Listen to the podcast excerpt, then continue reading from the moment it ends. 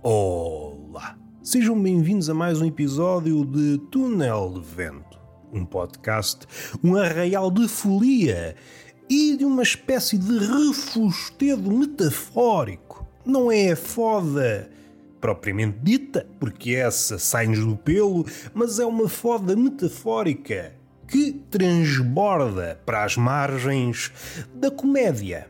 Sendo que eu estou a fazer uma homenagem subreptícia a um senhor chamado Ramon Garcia. De la Serna, Ramon de la Serna Garcia, será? A minha memória já teve melhores dias e eu sinto-me inclinado a desculpar-me.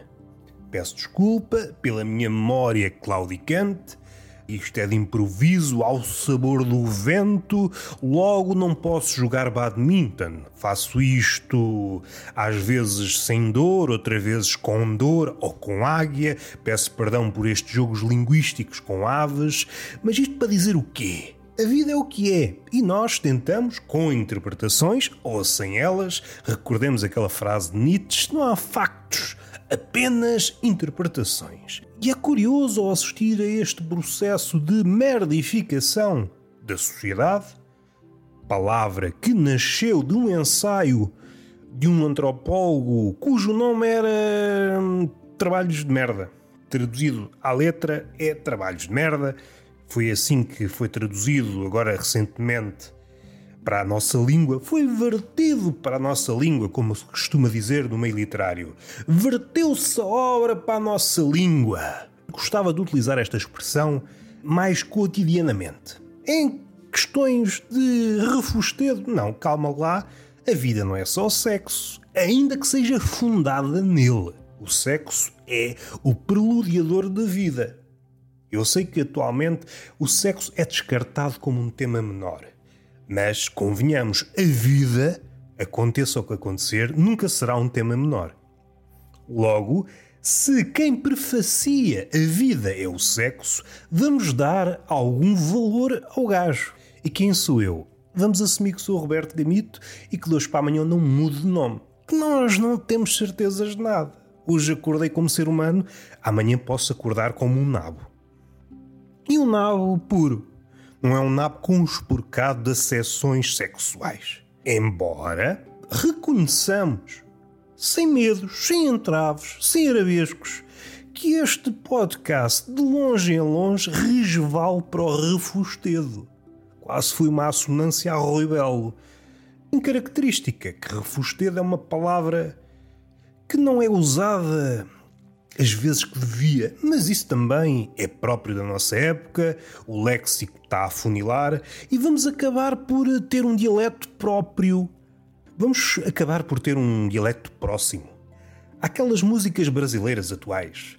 A música é basicamente três ou quatro palavras repetidas até à náusea.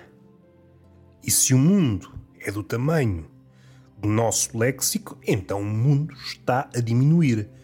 Cosmologicamente falando, se houve um Big Bang que nos expulsou deste ponto primeiro, onde não havia nada, não havia sequer espaço para o tempo.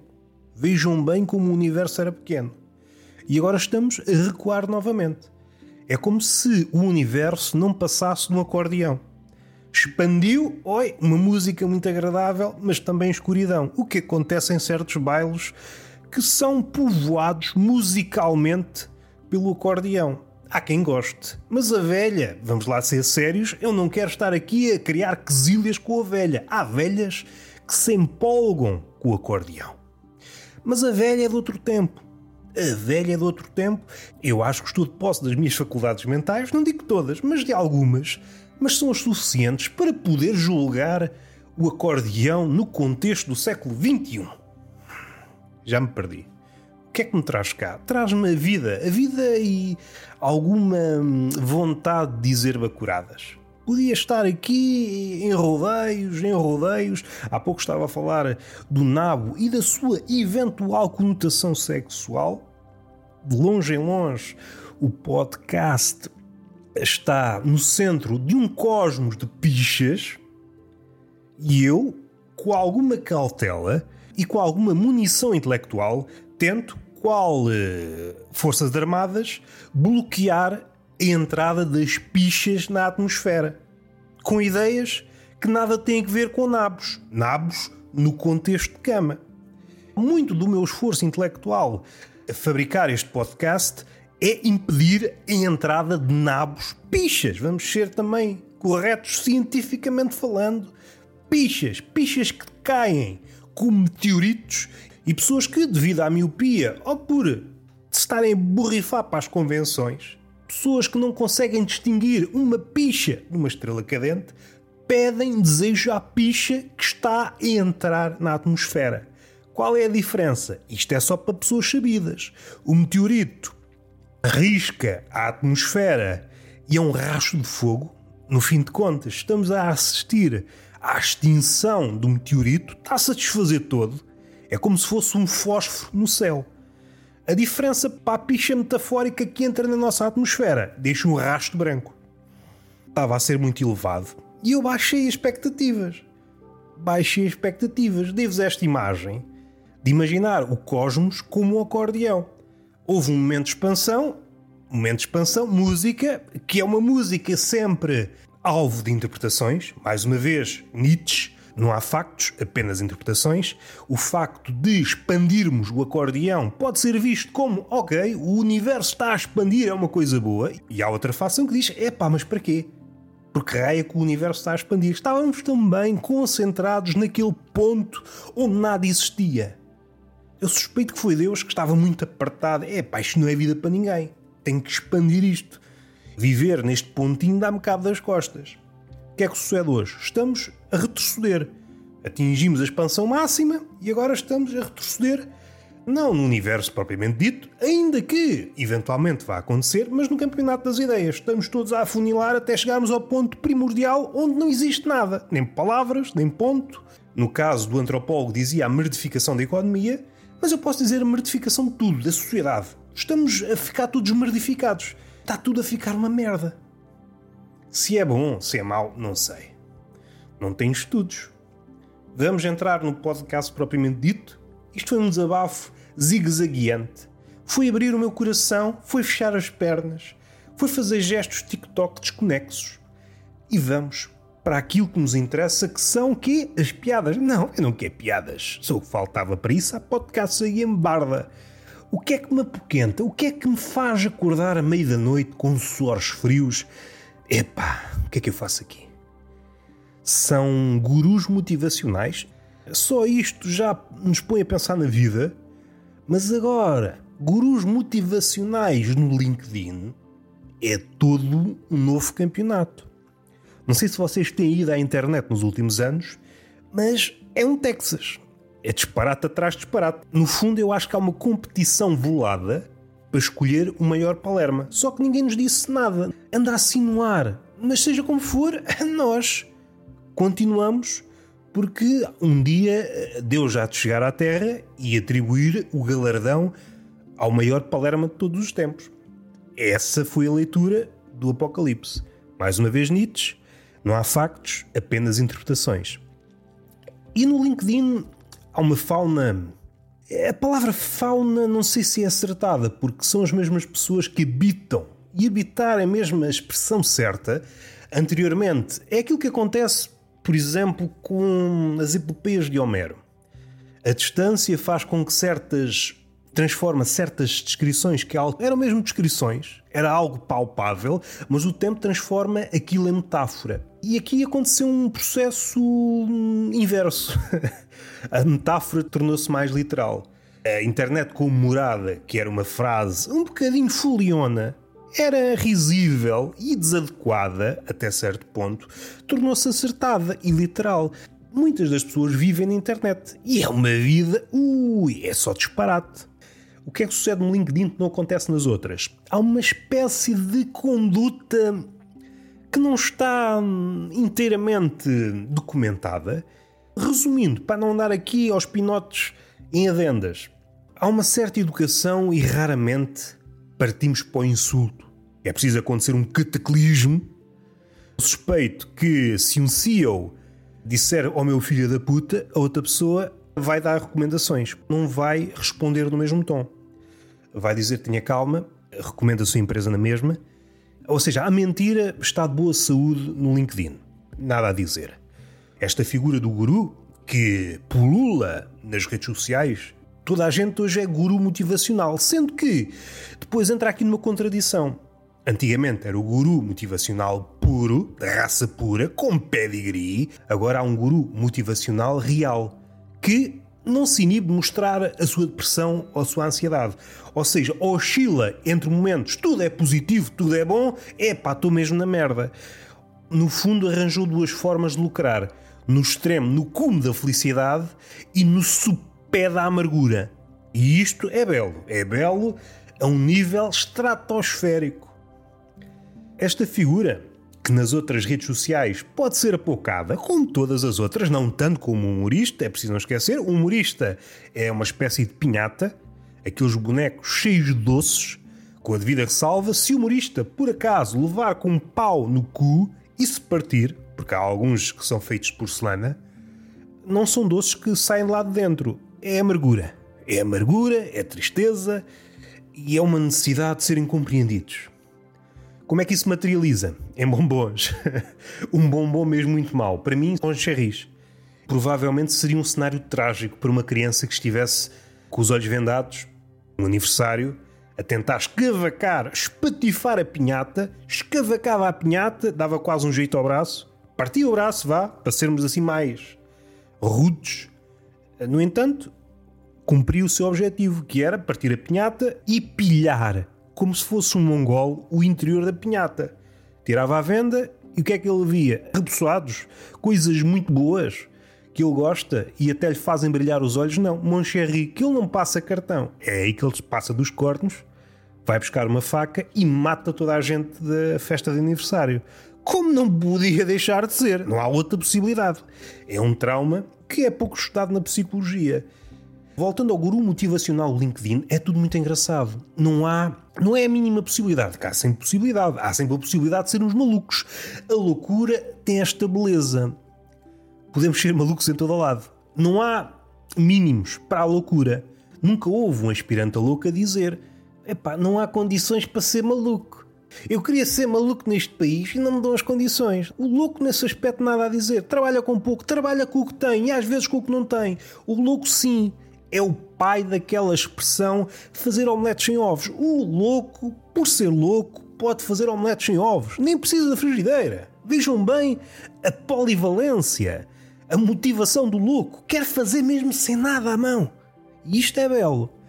Vamos voltar para o guru motivacional LinkedIn. É muito belo. Eu noto por vezes pessoas mais dotadas na palavra andam ali a rodeios e eufemismos barrocos, longas frases que, no fundo, se fatiássemos a frase, tirássemos o verniz, essas carapaças todas das frases longas, o que é que percebíamos? É pá, você é um burro do caralho. Não sei se sabe, mas é um burro do caralho, que é uma boa forma sempre de insultar alguém por uma pergunta. Meu amigo, você não sabia que é um burro do caralho? E a pessoa depois, das duas, uma. Olha, está bem lembrado. Nunca tinha pensado nisso, afinal sou mesmo um burro do caralho. E até atualiza o cargo no LinkedIn, que estava guru motivacional, tira um burro do caralho. Eu acho que é uma profissão que falta. E tem sempre saída. No LinkedIn, burros do caralho. O que é que fazes? Sou um burro do caralho. Onde? Não sei, na empresa burros do caralho. Ah, vamos respirar fundo. Esta necessidade que temos de insultar, que é uma necessidade humana primeva e que está cá para durar, o Twitter é uma espécie de LinkedIn sem grilhões. Imaginem agora termos a mesma atitude que temos no Twitter no LinkedIn. Ui, era despedimentos em barda. Quando vemos uma pessoa, a mesma pessoa no LinkedIn e no Twitter, são duas formas de estar completamente diferentes. Antagonicamente diferentes, diametralmente opostas. É um bicho do mato no Twitter, a espingardar a torto e a direito. Se pudesse, matava os humoristas, pronto, o humorista é um alva a bater, uma pinhata, como já pouco disse. E depois no LinkedIn, cortesia ao máximo. É onde eu gasto algum tempo é perceber estas interações entre o guru motivacional e o seu público. E algum público que, noutras situações, diria: epá, tu és um burro do caralho. Mas como está no LinkedIn, não pode dizer que é um burro do caralho. Então tem de arranjar uma forma educada de chamar burro do caralho ao guru motivacional. Para já, é um exercício artístico Um exercício de estilo, para citar um, um título de um livro de Luís Pacheco. É um exercício de estilo que me dá gozo. E é aí que a criatividade entra. Epá, adoro, adoro, adoro, adoro, adoro. Guru motivacional cheio de clichês, uns atrás dos outros. É uma espécie de vila de lugares comuns. É um lugar comum atrás de outro lugar comum. É uma espécie de música rap sem a batida por trás. Não sei se vocês já se aperceberam disso, mas grande parte das músicas de rap são frases feitas só com batidas por trás. E aqui vemos o nosso provincianismo. Não um provincianismo em relação ao francês, de que falava essa de Queiroz há uns tempinhos, mas o, o provincianismo que nós temos em relação à música. Uma ideia de merda, com uma batida por trás. Isto é espetacular, vou tatuar. A ideia isolada sem música por trás. Então isto, até isto não é nada. Se eu sou apodado estúpido, a culpa não é necessariamente minha. A culpa é que eu não tenho uma batida por trás. É a diferença entre um Palerma e um gênio é ter ou não batida por trás. Vejam bem como é que chegámos aqui. Vamos tocar temas muito miúdos. A guerra na Ucrânia. Há quem diga. Vamos tocar na guerra da Ucrânia e nas redes sociais. Há quem diga que pôr like em coisas relacionadas com a guerra na Ucrânia é um argumento segundo o qual a guerra ganha visibilidade. Meu amigo, compreendo se calhar até parte de um fundo bom, mas vamos analisar isto com miolos de pessoa crescida. Se uma guerra precisa do like do António Afonso para ganhar visibilidade, não é bem uma guerra. Uma guerra não precisa de engajamento. Todas as guerras, e aqui vamos pôr aspas e vamos pôr uh, parênteses e vamos pôr tudo e mais alguma coisa, uma guerra convida a isso tudo. Convida ao engajamento. Outra coisa que eu tenho visto já não é novo isto também estamos a chegar ao fim dos tempos, sempre a ouvir as mesmas coisas uma e outra vez e a memória coletiva não apanha nada e parecemos bebés sempre a ouvir as mesmas merdas. Aquela ideia de que mais guerra, mais páginas de história. Eu percebo, tem algum grão de verdade. Tem algum grão de verdade, como diria o Zizek. Mas depende.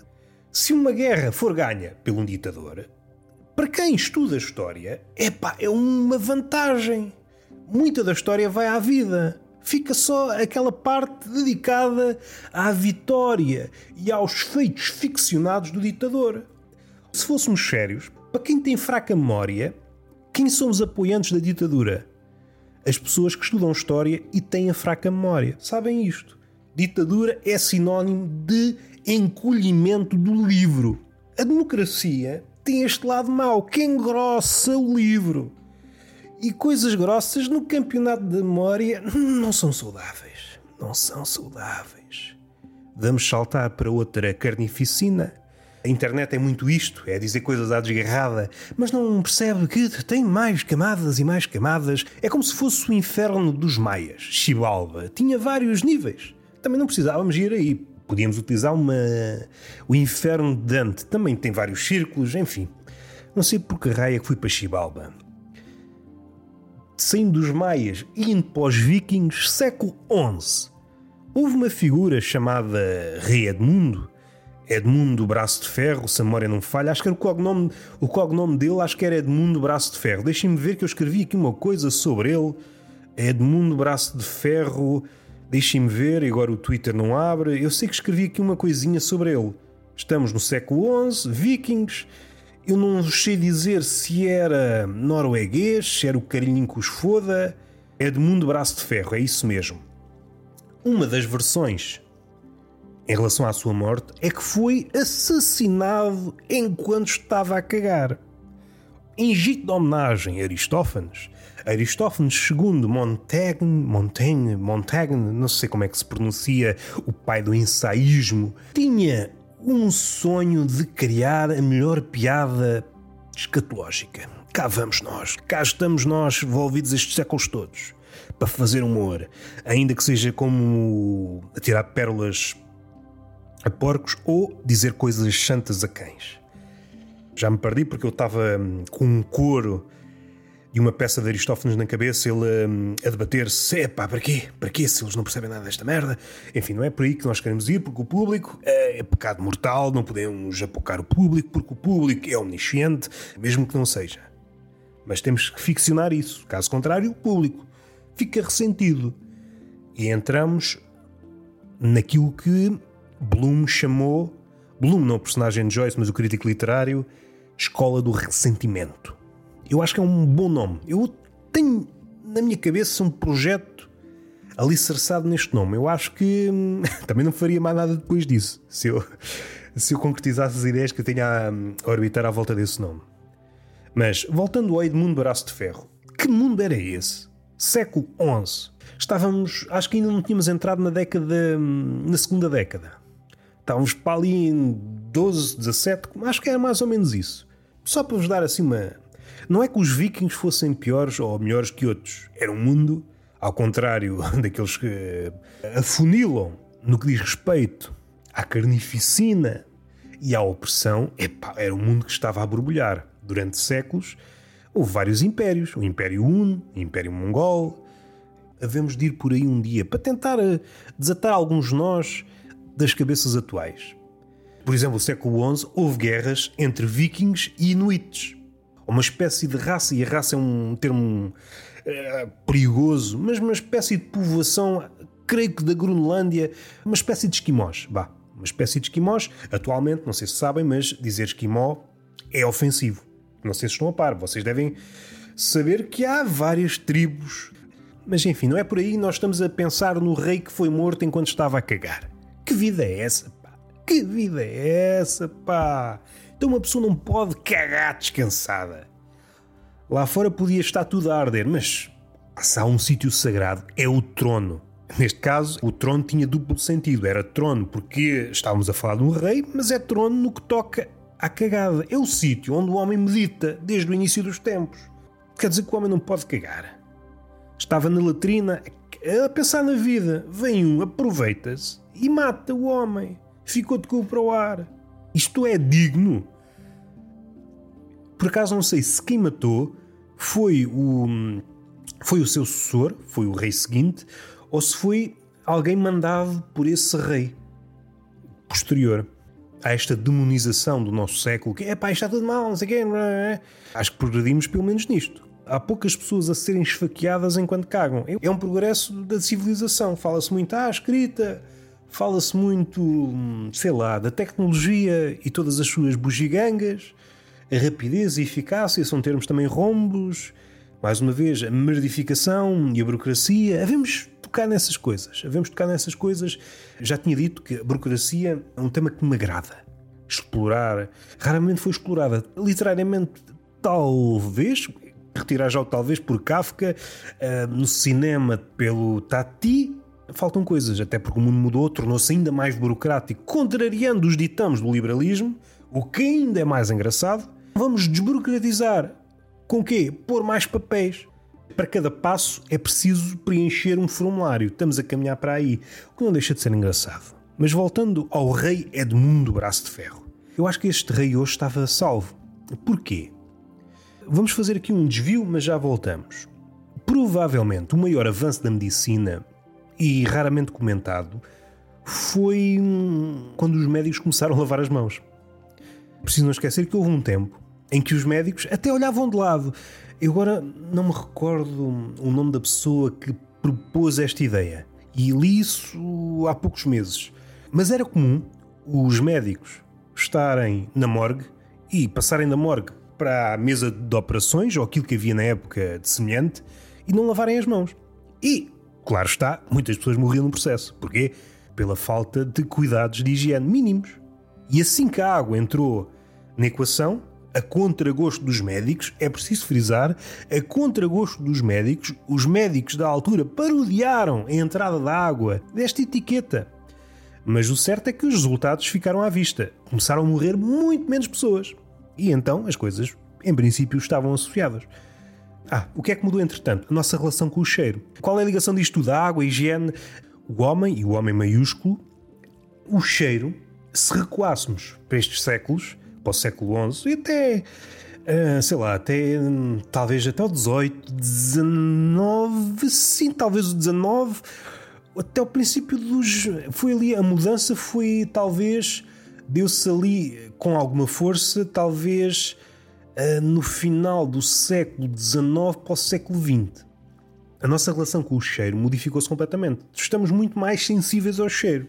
Desconfio que o larápio, que nos fosse assaltar, e porventura até o assassino, que nos entrasse em casa com o objetivo de nos assassinar, seria inibido devido ao cheiro que está associado à cagada. Vamos ser sérios? Não há perfume, ninguém caga perfume. Não há casos documentados, mas nós podemos, graças à imaginação, pensar que houve casos desses. Possíveis assassinos que já vos entraram em casa. Aqueles barulhos que ouvimos durante a noite e não percebemos muito bem de onde vêm, são assassinos que nos entraram em casa. O que é que aconteceu? Vocês estavam na casa de banho, a defecar, a bom defecar, era um cheiro nauseabundo e o assassino, é pá, não estou para isto. Isto não há condições mínimas para assassinar. Vou abdicar, vou abdicar. A cagada salvou-vos a vida.